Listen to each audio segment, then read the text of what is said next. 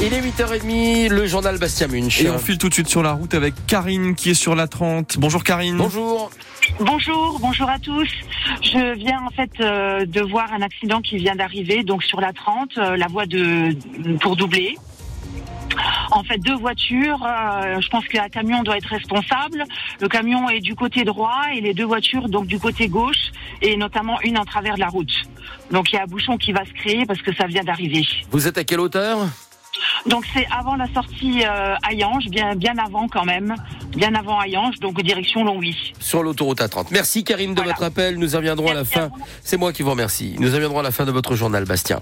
Les conséquences du dérèglement climatique, ce n'est pas seulement à, à l'autre bout du monde. Eh Ben non, regardez autour de vous. Quand vous vous baladez en forêt le week-end, les voyez-vous ces troncs fendus, ces arbres morts par centaines sur certaines parcelles?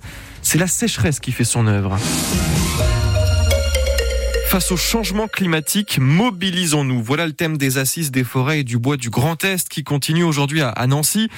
Comment préserver nos forêts qui désormais ne remplissent plus toutes leurs fonctions de puits de carbone, moins d'arbres pour absorber toujours plus de CO2 L'heure de la mobilisation a sonné, Jules Hauss. Dans nos forêts lorraines, la succession d'années chaudes et sèches a fait du mal à certaines essences. On parle des hêtres et des épicéas ravagés par le scolite. Depuis dix ans, les frênes sont victimes de la chalarose, une maladie importée. L'enjeu, c'est donc déjà de chérir les essences qui se portent le mieux chez nous, comme le chêne Cécile, et puis de planter les arbres qui résisteront au climat de demain. Sauf qu'on ne sait pas à quelle sauce on va être mangé. Plus 2, plus 3, plus 4 degrés d'ici 2100. Personne ne peut le dire. Le mantra, c'est donc la diversification. L'ère de la monoculture, c'est fini selon les acteurs du secteur. On entre surtout dans une période d'expérimentation. Il faut tester différentes choses en fonction des zones. Ça veut aussi dire changer les habitudes des acteurs économiques du secteur qui exploitent les forêts. Depuis quelques années, c'est en fait une petite révolution qui s'opère. Et ce matin sur France Bleu Lorraine, le président des forestiers privés de la Moselle dit qu'il faut aussi faire confiance à la régénération naturelle et à ces jeunes pousses qui seront plus habituées à un sol sec. Didier Daclin était notre invité à 8h moins quart. Son interview à réécouter dès maintenant sur francebleu.fr. Une affaire de violence dans le monde du foot amateur devant le tribunal. Un jeune joueur est jugé à Sarreguemines ce matin. Il y a deux mois, il avait agressé un, arbitre de 23 ans. C'était lors d'un match de deuxième division de district entre Carlin et Valmont. Le joueur avait donné un violent coup de tête à l'arbitre au moment d'être exclu. Il risque jusqu'à 5 ans de prison. Mais il a déjà été sanctionné par le district mosellan à 20 ans d'interdiction de pratiquer du foot en club. Une élève de 12 ans hospitalisée après avoir menacé sa professeure avec un couteau. Ça s'est passé hier dans un collège de Rennes.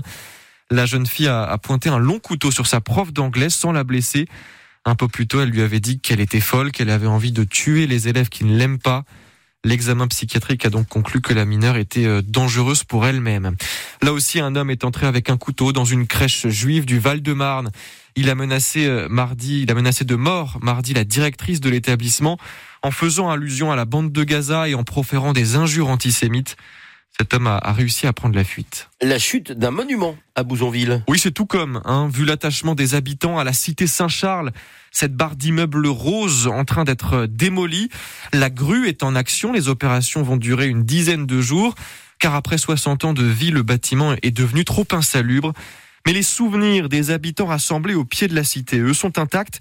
Marlène Herel a tenu à venir rendre hommage à l'immeuble. Nous, on passe tous les jours parce que moi, j'habite en haut, mais on passe toujours devant.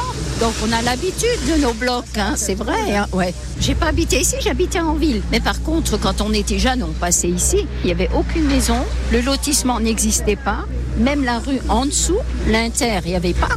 Fallait aller faire les courses en ville, là. Et c'était la cité Saint-Charles. hein. Le premier bébé qui est né ici, c'est Charlie. Et ils l'ont appelé Charles parce que c'est le premier bébé qui est né ici. C'est Charlie. Et moi, je l'appelle le malabar jaune. D'abord, je travaillais dans une boulangerie. C'était un petit garçon. Et il venait acheter son malabar jaune pour voir la patronne qui disait toujours Bonjour madame, merci madame, au revoir madame. Et Charlie me passait toujours sous le bras. Donc c'est resté le malabar jaune. Voilà ce beau témoignage de cette euh, bousonvilloise que vous retrouvez sur francebleu.fr. On vous a mis aussi euh, des photos et des vidéos de cette démolition.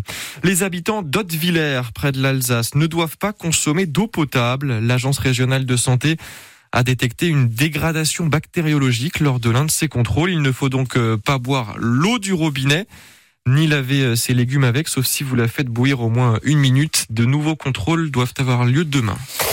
Ça y est, on sait enfin où l'US Thionville-Lusitano s'affrontera l'Olympique de Marseille pour les 32e de finale de la Coupe de France. Et ce sera bien à Saint-Symphorien. Le FC Metz a accepté de prêter son stade. On connaît aussi ce matin la date de la rencontre, le dimanche 7 janvier à 14h30. Les premières infos sur la billetterie devraient arriver d'ici la fin de la semaine.